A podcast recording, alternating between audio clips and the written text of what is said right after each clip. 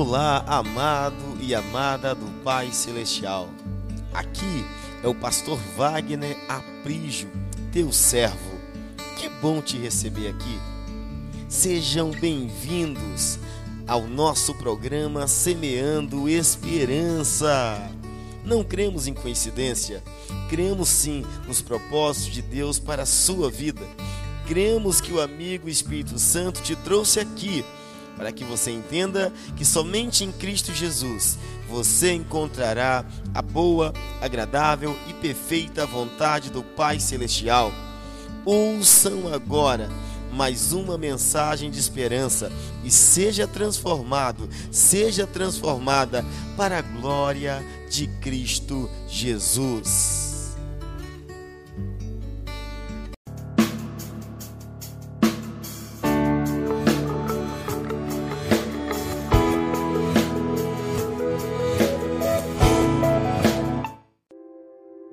Amém, queridos? Graça e paz. Amém. Aleluia. Que bênção. A igreja está crescendo, o povo rompendo, vencendo, conquistando, prosperando, multiplicando. Amém, gente. Amém. Amém. Olha, maravilhoso estar aqui com vocês. Até aqui nos ajudou o Senhor. Vamos abrir aqui com uma com a mensagem de fé e de esperança, em te dizer que você vai atravessar este tempo.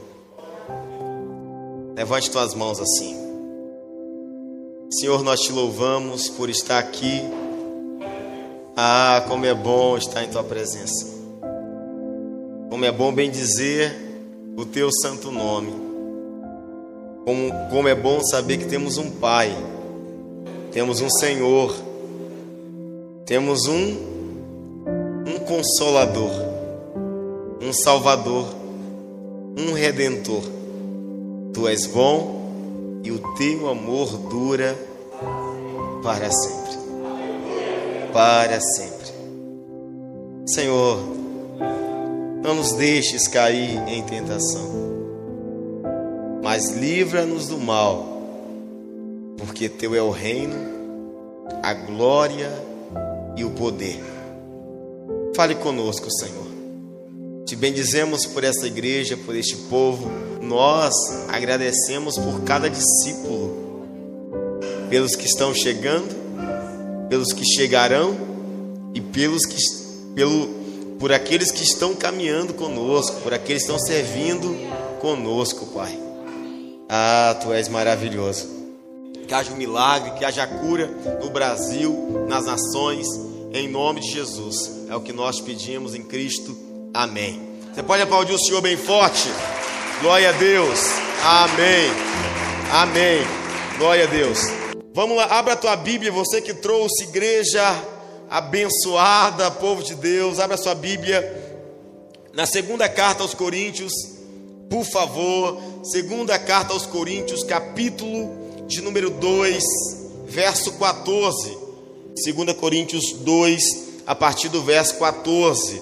Eu quero falar aqui sobre a mentalidade triunfante de um cristão, a mentalidade vencedora de um filho de Deus.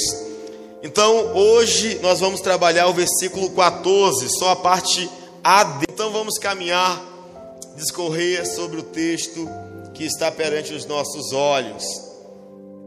Diz aí a palavra do Senhor através do apóstolo Paulo. Verso 14. Mas, graças a Deus, que sempre nos conduz vitoriosamente em Cristo.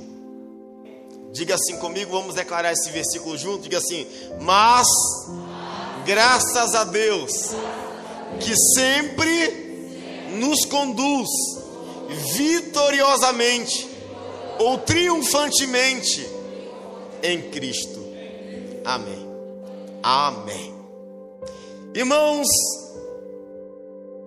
amados do coração, estamos diante de um texto escrito pelo apóstolo Paulo, 2 Coríntios. Essa carta foi escrita cerca de 56, do ano 56 depois de Cristo. Ela foi destinada aos irmãos que viviam na cidade de Corinto. Então, por isso, a carta se chama 1 Coríntios e 2 Coríntios, porque fora uma carta destinada ao povo de uma cidade chamada Corinto. Pois bem, precisamos pensar e refletir sobre quais foram os objetivos, intenções, finalidades que o nosso amado apóstolo Paulo escreveu esta carta. Por que ele escreve esta carta para os irmãos de Corinto? A primeira carta, Paulo trata alguns problemas espirituais que a igreja de Corinto estava vivendo. Eles não entendiam muito sobre dons espirituais, havia divisões ministeriais. Então, Paulo tratou na primeira carta estes problemas envolvendo ministério espiritual, tudo mais. Já na segunda carta, Paulo ele traz outros assuntos para orientar a mesma igreja. Quando ele tinha enviado a primeira carta, Paulo teve algumas respostas positivas. Ele advertiu a igreja assim. Se você ler a carta de 1 Coríntios, você vai ver que Paulo eh, adverte aos irmãos a consertarem o caminho. E aí, Paulo ele percebe que alguns irmãos se arrependeram, se retrataram, voltaram para o Senhor, é, pediram perdão, mudaram de vida. Mas nem tudo também foi alegria. Por quê? Porque, lógico, você sabe que no meio de um povo, e agora eu estou falando no viés cristão, no meio da igreja ou em qualquer lugar, você sabe que alguns querem muito mudar de vida, alguns querem muito ser transformados e, e recebem uma correção, recebem uma exortação, recebem uma disciplina para uma mudança para melhor.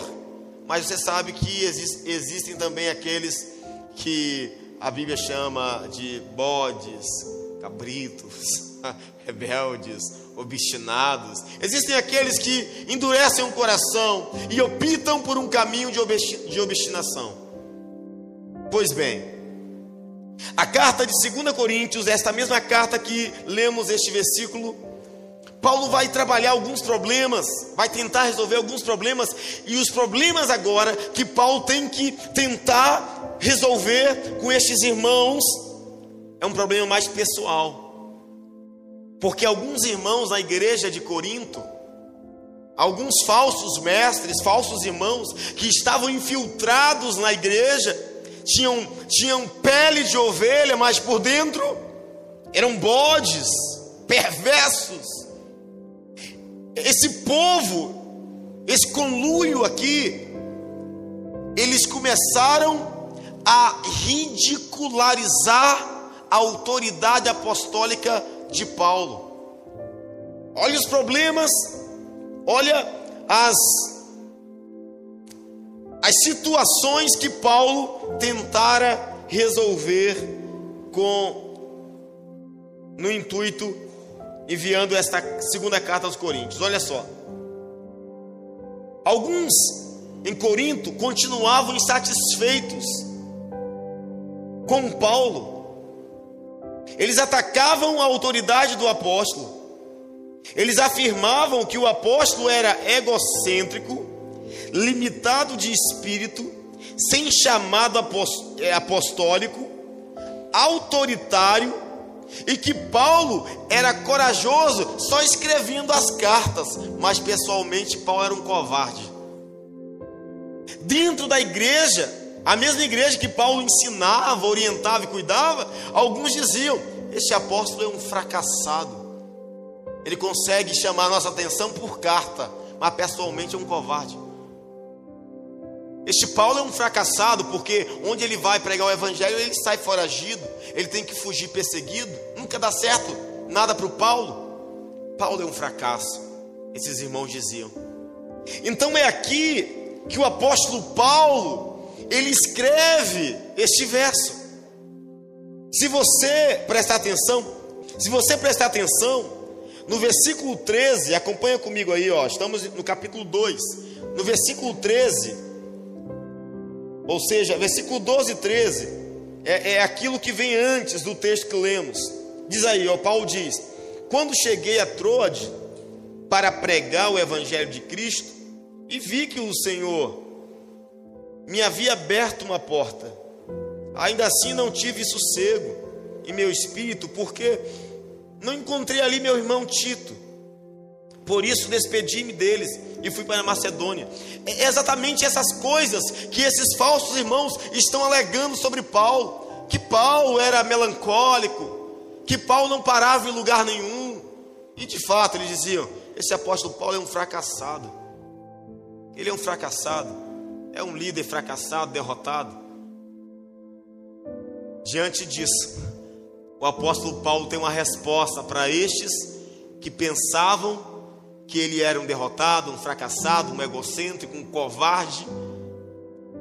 E o que Paulo escreve também deve ser a nossa resposta para aqueles que te acham fracassado, derrotado, falso crente, aqueles que te acusam, aqueles que te apontam, aqueles que te caluniam, aqueles que desvalorizam a sua fé. O que Paulo escreve fora a resposta dele para aquele tempo, mas o que ele escreveu é a nossa resposta para este tempo. Levante as mãos. Levante as mãos, você que vive assim. Então, Paulo, no versículo 14, ele diz assim: ó, mas graças a Deus que sempre nos conduz vitoriosamente em Cristo. O que Paulo está dizendo? Alguns dizem que eu sou fracassado, outros dizem que não vou dar em nada, mas graças a Deus que me conduz triunfantemente em Cristo Jesus, eu profetizo sobre a sua vida. A sua vida não depende, não se limita do que as pessoas falam ao seu respeito. Diga assim comigo, mas graças a Deus que me conduz vitoriosamente em Cristo Jesus. Você crê nesta palavra, irmãos? Aplauda bem forte o nome dele. Aleluia. Aleluia. Sensacional. Ah, incrível. Pensando conosco, o tema da mensagem é exatamente esse aqui: conduzidos por Deus. Você saiu da sua casa, ou você que vai me ouvir aí no áudio, em sua residência, no seu trabalho, no seu carro. Então eu já profetizo para aqueles que me ouvirão, os que estão ouvindo a mensagem, que Deus deseja conduzir a sua vida O Senhor te chamou, você chegou até esta casa espiritual, você chegou até este momento para ouvir uma mensagem da parte do amigo Espírito Santo para a sua história. Deus está dizendo, Ele quer conduzir a sua vida. Agora eu quero aqui abordar duas defesas sobre este tema. Se Deus quer conduzir minha vida, pastor, para aqueles que ainda não são conduzidos, você precisa aprender dois princípios para aqueles que querem ser guiados por Deus. Você vai conferir comigo duas verdades inesquecíveis, indestrutíveis. Para você que já é conduzido por Cristo, então você não pode esquecer dessas duas verdades que nós vamos liberar nesta noite através dessa passagem bíblica. Vamos lá. Os, os que são conduzidos por Deus não podem esquecer, primeiro, como ou de que maneira Deus nos conduz. De que maneira Deus nos conduz? Os que são conduzidos por Deus não podem esquecer de que maneira Deus conduz sua vida. Os que não são conduzidos ainda vão aprender como Deus quer conduzir você. De que maneira Deus quer conduzir você. Olhando para o texto bem simples, Paulo diz então na parte A: Mas graças a Deus que sempre nos conduz vitoriosamente. De que maneira Deus quer conduzir sua vida? De maneira triunfante, de maneira vitoriosa. Deus quer te conduzir de maneira vitoriosa.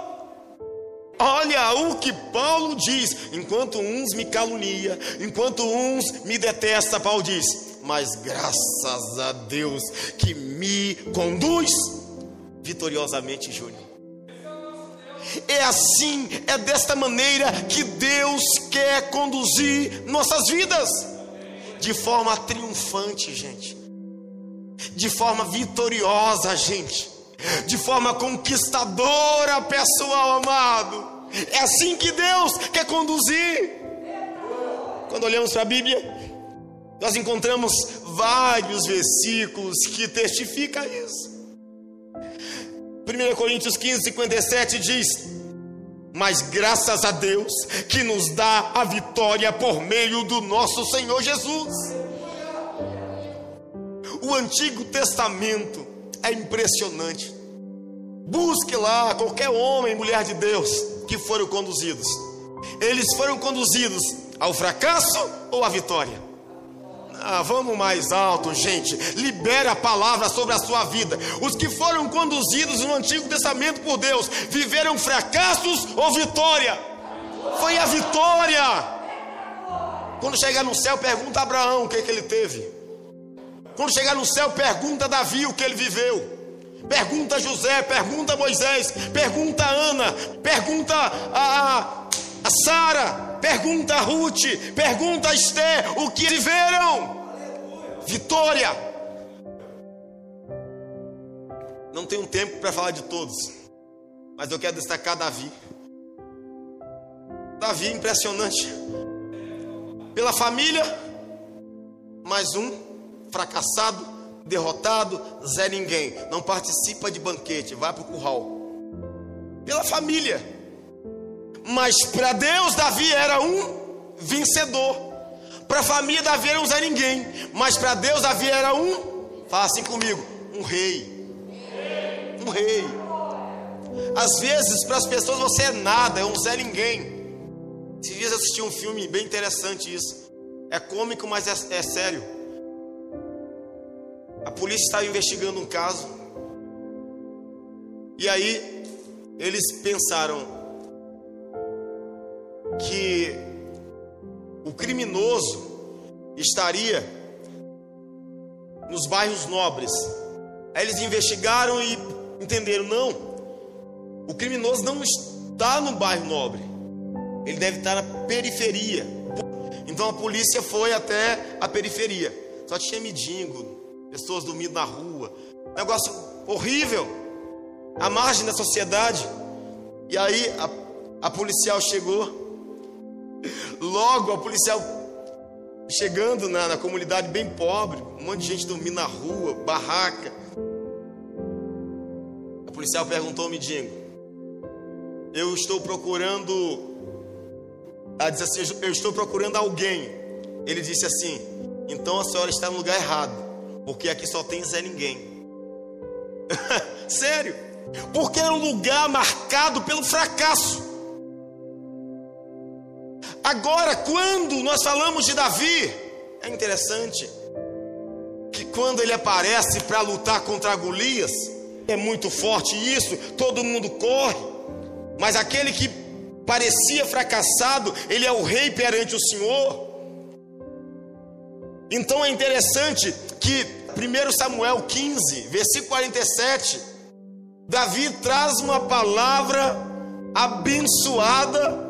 1 Samuel 17, 47, Davi vai lutar contra Golias, e Davi diz: Todos aqui saberão que não é por espada ou por lança que o Senhor concede a vitória. Que o Senhor concede o quê? A vitória, pois a batalha é do Senhor. Davi sabia que não era a lança ou a espada que concedia a vitória. Davi sabia que quem concedia a vitória era o Senhor, e para nós é o Senhor. Então Davi vai conquistar cerca de 18 a 20 anos, ele vai ser levado a rei de toda, toda a nação de Israel. E quando Davi começa a governar, a Bíblia relata, retrata, sabe, um punhado extenso das vitórias de Davi. Davi vencia um, vencia outro, ia dominando as regiões. E interessante que em 2 Samuel, no capítulo 8, tanto o versículo 9, parte B, tanto o versículo 14, parte B, diz assim: O Senhor dava vitória a Davi com, em todos os lugares aonde ele ia. Está lá. Esse mesmo versículo se repete no mesmo capítulo. Isso quer dizer que a Bíblia está enfatizando que é o Senhor que dava vitória a Davi por onde quer que ele ia profetizo. Somos o Davi desse tempo. E aonde colocarmos a planta dos nossos pés, o Senhor nos dará a vitória. O Senhor nos dará a vitória em nome de Jesus. Vamos aplaudir bem forte o nome do Senhor. Glória a Deus. Aleluia. Pois bem, qual a maneira que Deus nos conduz? Repita comigo, de forma vitoriosa. Aleluia, vitoriosamente. Porém, contudo, neste versículo aí que nós estamos trabalhando, o versículo 14, e eu quero novamente repeti-lo, ó. Paulo disse: "Mas graças a Deus que nos conduz vitoriosamente." Deus quer nos conduzir vitoriosamente. Quando nós entendemos que Deus quer nos conduzir como vitoriosos e não fracassados, este versículo ou parte dele nos ensina um outro princípio. Quem sabe, os que sabem que Deus quer guiá-los vitoriosamente, primeiro princípio aqui, chave espiritual, precisa ser gratos.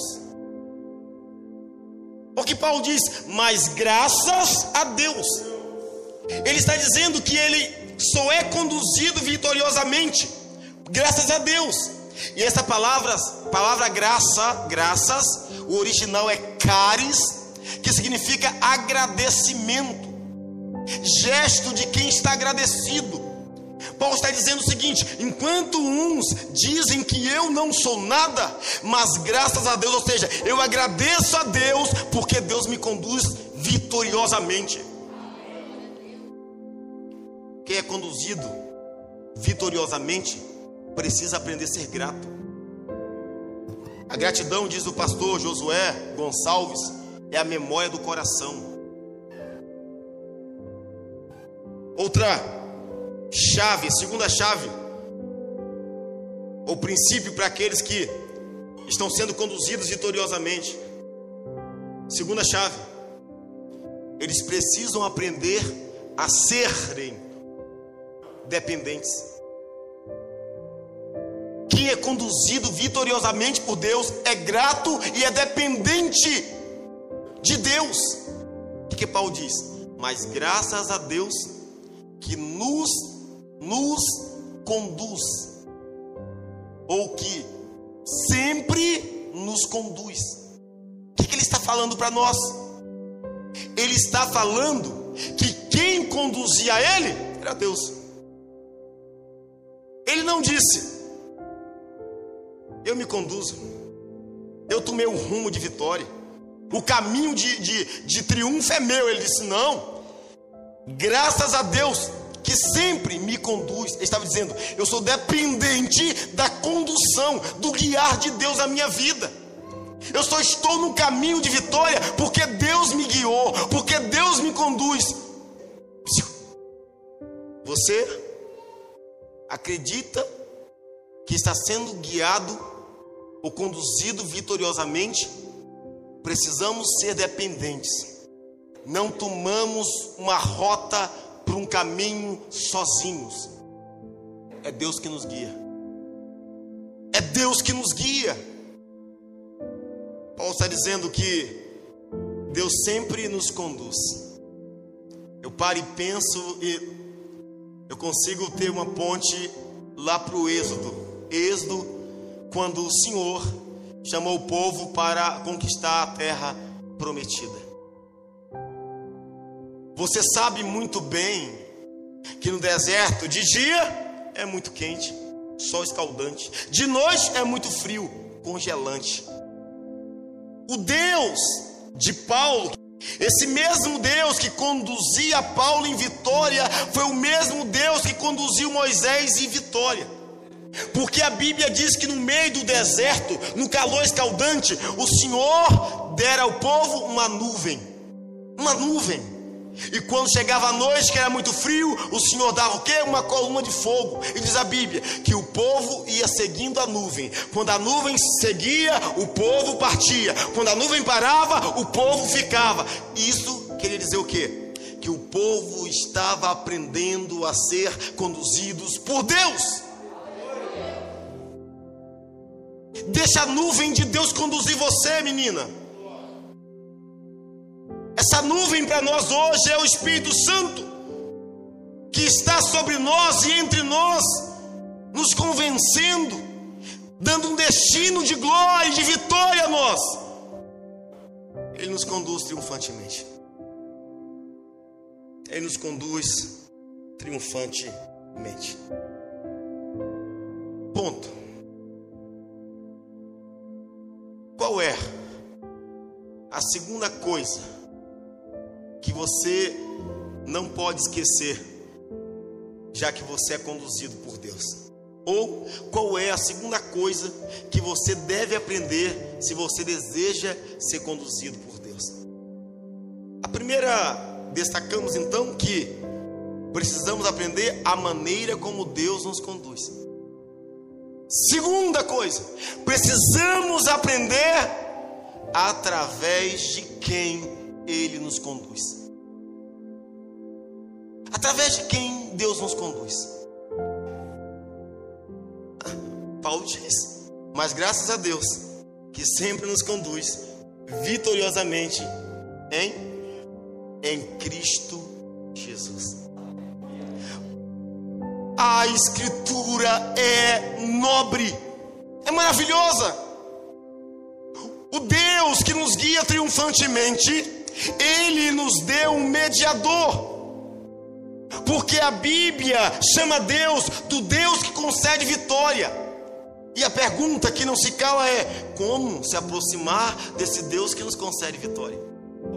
Se somos pecadores e a Bíblia diz que o pecado nos afasta de Deus, aí a Bíblia nos diz, 1 Timóteo 2, verso 5 diz que há, existe um só mediador entre Deus e os homens, o homem Cristo Jesus.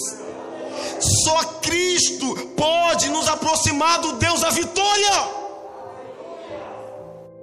Não somos vitoriosos pela nossa essência, porque a nossa essência é pecaminosa, derrotada, fracassada. Nós temos a vitória, o sinônimo de vitória para o cristão é a mediação que Cristo nos deu com o Pai.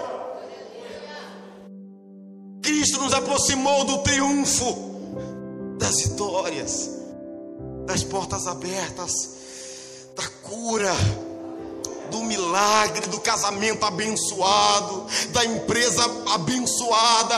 Deus em Cristo nos dá a vitória só através dele. Então, Cristo é o mediador que nos leva até o Deus da vitória. Cristo é através dele, por quê? Porque só em Cristo, somente em Cristo, nós nos tornamos vencedores. Romanos 8,37 diz: e somos mais que vencedores por meio daquele que nos amou. Só em Cristo somos mais que vencedores, observa. E em Cristo não somos simplesmente vencedores, somos mais que vencedor. A ênfase está lá em cima. É mais que vencedor. Por quê? Porque se nós formos só vencedores aqui, por exemplo, tem muita gente vencendo aqui, mas morrerão aqui e nunca mais viverão uma vida abençoada. Viveram a bênção da, da, da, das finanças, viveram a bênção dos bens materiais, mas nunca mais viverão prosperidade, porque só venceram aqui. Mas Cristo nos dá a possibilidade de sermos mais que vencedores terrenos. Às vezes nossa vida parece difícil aqui, viu? Lembra da parábola do mendigo chamado Lázaro, a história do mendigo chamado Lázaro e do rico. A Bíblia diz, Jesus contou isso, que o rico, ele tinha tudo do bom e do melhor. E ele, toda vez que saía de sua casa, ele via um mendigo na frente da casa dele, perto dele. Aquele mendigo sendo lambido por cachorro, ferido, doente, fedorento. E aquele rico nunca dera nada àquele mendigo. Um dia diz a Bíblia que os dois morreram. Porque nessa vida morre pobre e morre rico. Jesus falou que os dois morreram. Lázaro, o mendigo, o que foi pobre na terra, virou próspero no céu. Ele foi para o seio de Abraão, paraíso. O rico terreno virou miserável espiritual. Ele foi para o Hades. E diz a história, Cristo fala, que lá, no lugar do sofrimento, o rico via o Lázaro, o antigo mendigo, mas agora rico. no seio de Abraão. E o rico que tinha dinheiro para tomar todas, tudo que ele queria, no Hades, no lugar de sofrimento, diz a Bíblia que ele desejava colocar a ponta do dedo na água e molhar a língua, mas ele não tinha nenhum pingo de água. A faltar água no inferno, gente. Cristo diz que aquele que foi abastado na terra, mas agora miserável na vida espiritual, ele gritou: Pai Abraão, diz aí para o Lázaro conseguir um pouco de água para mim. E Abraão disse: Ó, quem escolheu estar desse lado? É aí mesmo que você vai ficar. Quem escolheu ficar do meu lado não pode para ir mais. E nem quem está aí nesse inferno pode vir aqui para o nosso lado. O rico falou assim: Então, pai Abraão, Envia alguém na terra para pregar para minha família, falar para eles que o céu existe. E Abraão disse: Oh, rapaz, você acha que eu enviar alguém daqui para lá? Quem quer ir? Quem é doido? Vou voltar para lá. Aí Abraão falou assim: Aqui, olha. Se eles lá embaixo não estão escutando os vivos, que diriam morto se voltar. Então, meu irmão, cada um se vira em decidir sua vida aqui enquanto você está ouvindo o Evangelho. Precisamos ouvir este Evangelho, porque este Evangelho, para alguns, é cheio de morte, porque eles desprezam a palavra de Deus, mas este mesmo Evangelho, para outros, é cheio de vida, porque eles abraçam o bom perfume da graça de Cristo. Então, gente, é através de Cristo que nós temos uma vida vitoriosa. Ele é o único mediador, não existe outro. Ele que nos dá a identidade de vitoriosos, somos mais que vencedores. E somente em Cristo nós venceremos o mundo. Somente em Cristo venceremos o mundo. Esse mundo aí, gente, que tem conturbado nossa mente. Eu sei que tem muita gente que não está vindo mais no culto, e eu respeito porque estão atordoados, atordoados com más notícias. Se nós dermos lugar às más notícias, esqueceremos as boas novas de Cristo. Mas somente em Cristo nós venceremos o mundo. 1 João 5, verso 4 e 5 diz: Todo aquele que é nascido de Deus vence o mundo. E esta é a vitória que vence o mundo, a nossa fé. E aí no verso 5 a pergunta continua: Quem é aquele que vence o mundo? E João dá a resposta: Todo aquele que crê que Jesus é o Filho de Deus. Quem é que é o vitorioso? Quem vai sobressair estas guerras? Quem vai viver a eternidade com o Pai? Quem vai viver a abundância, a plenitude de vida com o Pai? Somente, somente, somente. Isso significa exclusividade. Você pode viver uma vida exclusiva com Deus. Somente, somente. Por quê? Porque não tem outro jeito de vencer o mundo. Não existem opções, não existem planos. A, B, C, não existem métodos diferentes, não existem somente aquele que crê, aquele que crê, aquele que crê. Que Jesus é o Filho de Deus.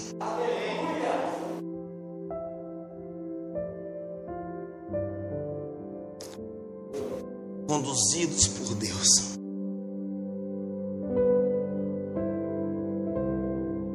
Uma vez perguntaram a uma garotinha cristã, uma jovem super dedicada ao Evangelho do Senhor. Disseram àquela menina: Ô oh, moça, como você consegue viver vitoriosamente diante de tantos ataques de Satanás, sem titubear, sem temer. Aquela jovem abençoada, cheia de Deus, cheia de Deus, ela respondeu: A primeira coisa que eu faço é conservar Jesus Cristo todos os dias no meu coração. Pois quando o diabo bater na minha porta, eu não atendo. Eu peço o meu Senhor Jesus para atendê-lo. E quando o diabo vê Jesus, imediatamente ele corre.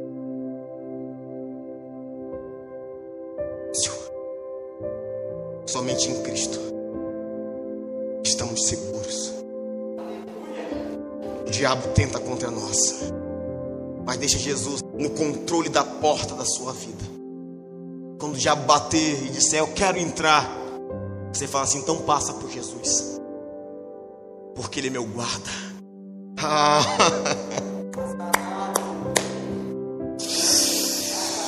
Porque Jesus é a nossa fortaleza, nossa torre forte.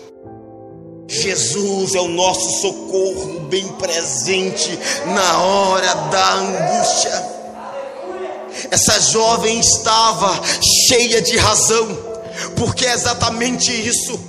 Nós precisamos entender, precisamos acreditar. Você lembra de João 10? Jesus disse: Eu sou a porta das ovelhas. Jesus deve ser a nossa porta. Quando o diabo bater em nossa porta, ele vai atender e colocará o diabo para correr, determinando a minha, a sua e a nossa vitória. Se você crê nesta palavra, aleluia, aleluia, aleluia, aleluia, aleluia. Jesus, que é a vitória e vence o mundo.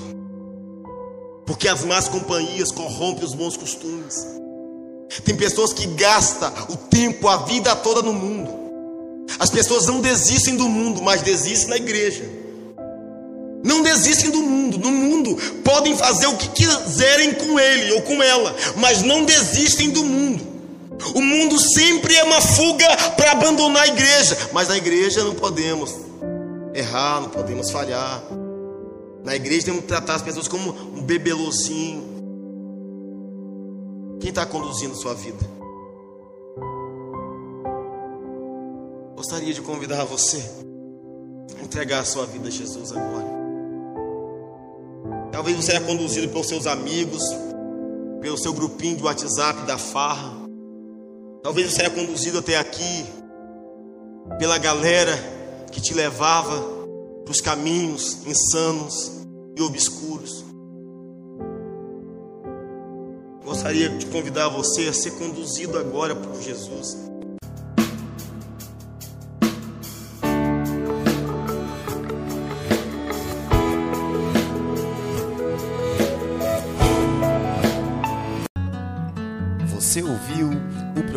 Semeando Esperança e nós somos gratos a Deus por sua vida. Siga-nos também no YouTube, Facebook e Instagram. Que Deus te abençoe e te guarde. Abraços e paz.